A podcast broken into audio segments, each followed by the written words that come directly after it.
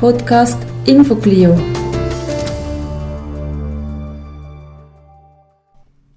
Bonjour à tous. Pour ce premier podcast InfoClio, nous vous proposons d'écouter une conférence sur l'un des thèmes, sans doute le grand thème, qui a le plus fait débat sur l'histoire de la Suisse lors de ces 15 dernières années, c'est-à-dire la politique de la Suisse pendant la Deuxième Guerre mondiale.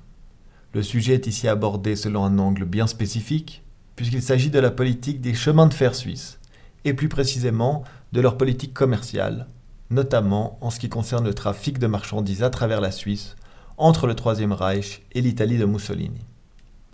Cette conférence a été donnée en 2011 lors d'un colloque sur le thème de l'histoire des transports et de la mobilité au XXe siècle, organisé à l'Université de Genève par la Maison de l'Histoire. Le conférencier Gilles Forster, a fait une thèse de doctorat à l'université de Bâle sur cette question du trafic ferroviaire suisse pendant la Deuxième Guerre mondiale. Il a aussi participé à la célèbre commission indépendante d'experts suisses sur la Deuxième Guerre mondiale, dite commission Bergier, où il s'est occupé de faire la lumière sur la question du transit ferroviaire à travers la Suisse. Gilles Forster est également auteur de différentes publications sur l'histoire de Genève, et plus récemment sur les relations de la Suisse avec la traite négrière dans l'espace atlantique. La conférence dure une vingtaine de minutes. Nous vous souhaitons une très bonne écoute. Donc euh, cet exposé va traiter euh, du trafic de transit à travers la Suisse. Donc euh, premièrement, je vais brièvement revenir sur le développement de ce trafic de transit pendant la Seconde Guerre mondiale. Ensuite, je vais m'intéresser aux différents facteurs qui expliquent euh, la très forte croissance de ce trafic de, transit. Et dans une troisième partie, j'essaierai de discuter de la question de la, concurrence, de la concurrence internationale. Mais tout d'abord, en premier lieu, il convient de, faire un bref rappel. La Seconde Guerre mondiale signifiait avant tout le retour au quasi-monopole du, chemin de fer.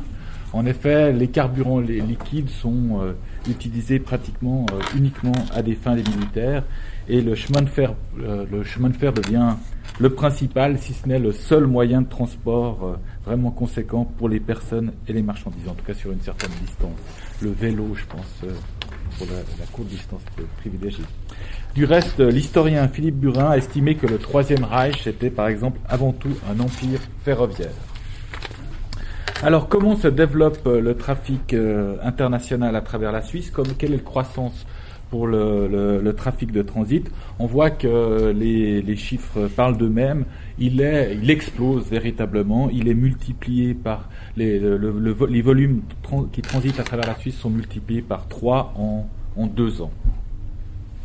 Sur la longue durée, on voit aussi euh, la rupture que représente euh, la Deuxième Guerre mondiale, euh, tout à coup le, trafic euh, explose de manière très importante. On atteint 8 millions de, tonnes. Finalement, c'est que dans la fin des années 60 qu'on atteindra de tels niveaux. Et actuellement, en 2010, il y a 13 millions de tonnes qui transitent par voie ferroviaire. Donc on voit, on est quasiment dans les mêmes ordres de grandeur. Alors brièvement, de quoi est constitué euh, ce trafic de transit? Et là, euh, c'est quoi on voit, on peut le deviner sur cette image, c'est des wagons ouverts et donc c'est avant tout du, charbon qui est transporté euh, à travers la Suisse. On estime que trois quarts des, des marchandises qui traversent la Suisse sont, représentent du charbon. Et cette proportion, l'importance de ce charbon est, à noter puisque environ euh, entre 48 et 62% des importations italiennes de charbon traversent la Suisse. Et même on voit que un quart, en tout cas un quart de la consommation italienne de charbon euh, euh, provient de charbon qui a traversé la Suisse. Et cette proportion a tendance à augmenter puisque en 1944 près de la moitié du charbon euh, consommé en Italie vient à traverser la Suisse pour, euh, pour euh, atteindre ce pays. D'autres produits, des matériaux ferreux, des céréales traversent la Suisse, mais j'ai pas le temps de développer. J'ai non plus pas le temps de développer. Il y a une forte croissance également dans le, dans le, dans le trafic sud-nord, particulièrement à, après, à partir de septembre 1943, quand l'armée allemande euh, pille l'économie italienne et envoie des, des, marchandises, des outils euh, en, Allemagne. Mais j'ai pas le temps de développer. Alors, quels sont les facteurs explicatifs de cette euh, situation? Comment expliquer cette explosion du trafic? Alors, la première euh, explication, qui est sans doute la majeure, c'est le contexte historique et géostratégique. Du point de vue géographique, euh, la Suisse se situe véritablement entre les deux puissances de l'Axe, que sont d'un côté le Troisième Reich et de l'autre l'Italie mussolinienne. Or, avec la guerre, les relations économiques se resserrent autour de ces deux partenaires. L'historienne Angela Raspin le souligne, l'Allemagne était de loin le principal fournisseur de l'Italie et l'Italie le plus gros client de l'Allemagne. Donc euh, ce rapprochement euh, entre l'Allemagne et l'Italie se traduit véritablement par, euh, l'exportation de charbon en Italie. le charbon, il faut se souvenir, est vraiment l'énergie encore l'énergie dominante encore à cette époque. Et donc désormais, dans les années 30, l'Italie se fournit en Angleterre, dans, dans, plusieurs régions d'Europe, avec la guerre, c'est vraiment l'unique euh, fournisseur de charbon devient l'Allemagne. Et donc, euh, euh, en 1939, le, Reich promet 12 millions de tonnes par année aux, autorités italiennes. Or, à cette date, c'est seulement 26% de ces exportations qui empruntent le rail. Le reste est acheminé par bateau via le détroit de Gibraltar. Mais avec le blocus maritime anglo-saxon de mars 1940, désormais il est impossible de transporter ce charbon par voie euh, maritime, et donc c'est un million de tonnes mensuelles qui doivent arriver en, Italie par chemin de fer. C'est là que, alors que le transit à travers la Suisse prend une importance stratégique cruciale, le charbon allemand est désormais indispensable à la survie économique de l'Italie, et le ravitaillement en charbon n'est plus un problème de production, mais uniquement de transport.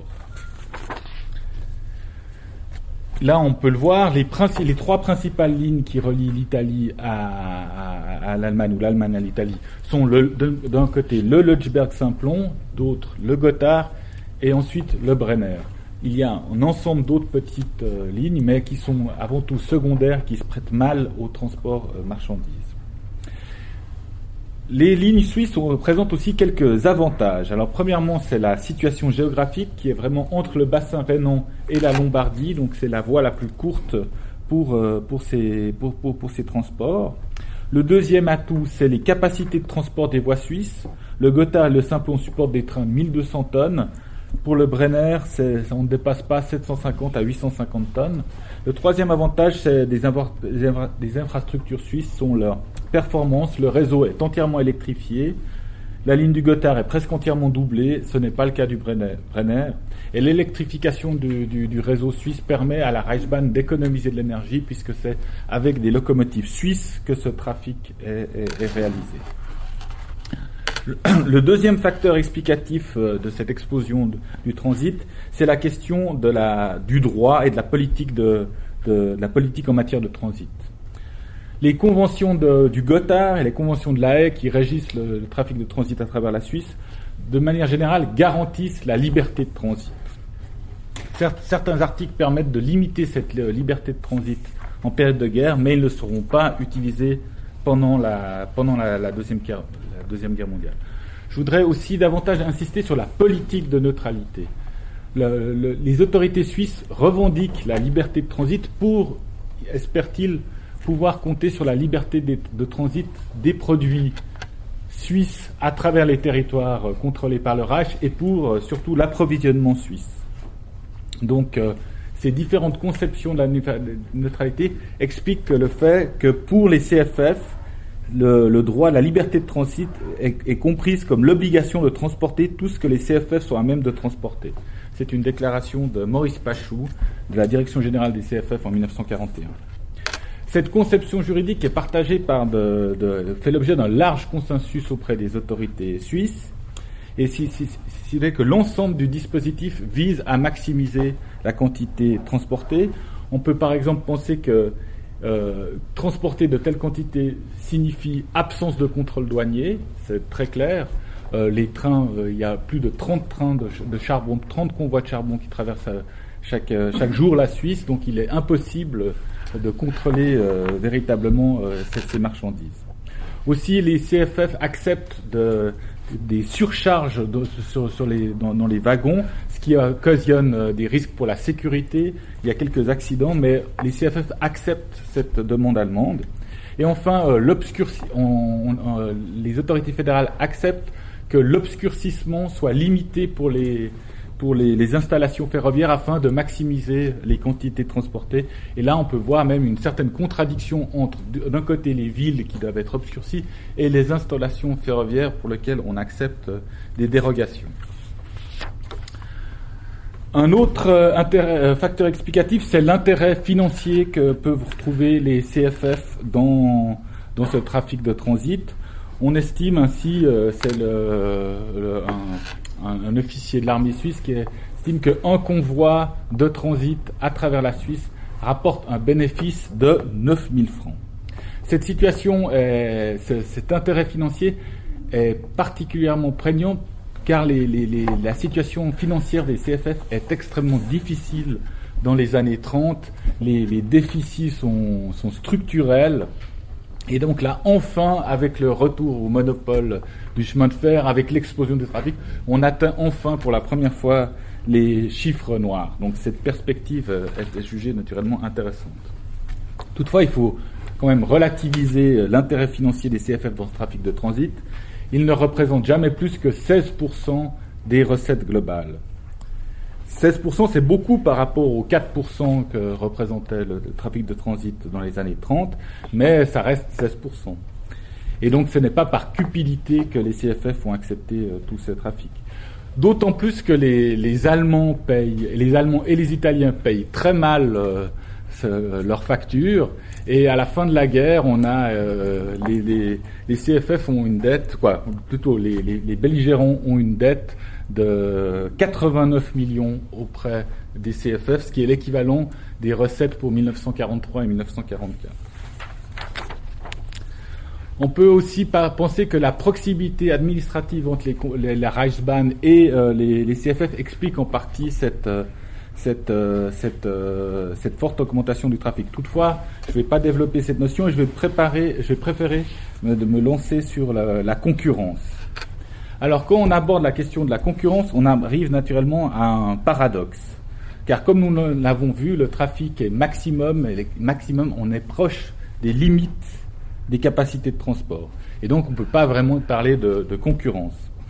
Néanmoins, cette concurrence est ressentie de manière très forte par les autorités, euh, par les CFF, qui, par exemple, lorsqu'on discute au sein du conseil d'administration des CFF de l'éventualité de diminuer euh, le, nombre de trains en transit à travers la Suisse. Là, le, représentant du service euh, commercial euh, Sofus qui a dit une telle diminution aurait pour effet d'une part de discréditer nos lignes de transit et d'autre part d'entraîner un manque à gagner qui pourrait se chiffrer en millions. Donc il va condamner cette et va refuser toute diminution. Cette perception de la concurrence s'explique pour deux raisons. D'une part, la, je vais y revenir tout de suite, c'est d'une part la vision que les CFF ont de la Reichsbahn comme un acteur particulièrement dynamique, et aussi les craintes face au projet allemand de, de réorganisation de la carte européenne, la carte européenne de l'économie des transports. Alors, revenons brièvement sur la Reichsbahn. La Reichsbahn est perçue comme un acteur euh, dynamique dans le domaine des transports. L'arrivée d'Hitler euh, et le, rétablissement rapide de l'économie a, remis la Reichsbahn sur les rangs. Elle, euh, elle, a contribué à ce renouveau national et ses performances techniques sont mises en avant. Rappelons qu'en 1939, la Reichsbahn exploite les 32 trains les plus rapides d'Europe dont le fameux Fliegende Hamburger qui atteint les 160 km/h. Autre raison, c'est les plans économiques allemands. La, la, la Reichsbahn va s'intégrer dans la nouvelle vision euh, allemande du Großwirtschaftsraum et là toute une série de, projets complètement euh, complètement fous, dont euh, le fameux Breitspur-Fernbahn. Donc c'est un, train à, voie, à voie très large qui devait aller euh, pouvoir approvisionner le Reich depuis les territoires de l'Est est, mis en avant. Et, là, et différents projets de lignes, dont pour l'axe nord-sud, un fameux, euh, le, le Hambourg-Munich-Belgrade-Istanbul ou le Berlin-Prague-Vienne, on voit que ces différents projets contournent la Suisse. Et donc là, euh, la, Suisse, euh, les autorités suisses sont inquiètes. Également, depuis que le, Reich et l'Italie ont une frontière commune, on craint que euh, cette proximité idéologique entre l'Allemagne et l'Italie fasse qu'on développe plutôt les, transversales alpines du côté autrichien et que la Suisse soit ainsi contournée.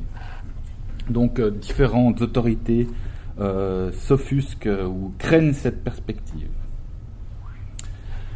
La conséquence, c'est qu'on maintient durant toute la guerre des prix extrêmement bas, des prix qui sont euh, adaptés ou alignés sur les prix, euh, des concurrents allemands et, italiens.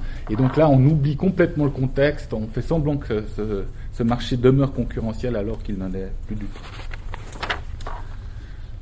Quelques mots sur euh, l'intermodalité, ou en tout cas quelques mots sur le transport, euh, euh, sur le réseau fluvial européen. Là aussi, on a un peu le même mécanisme.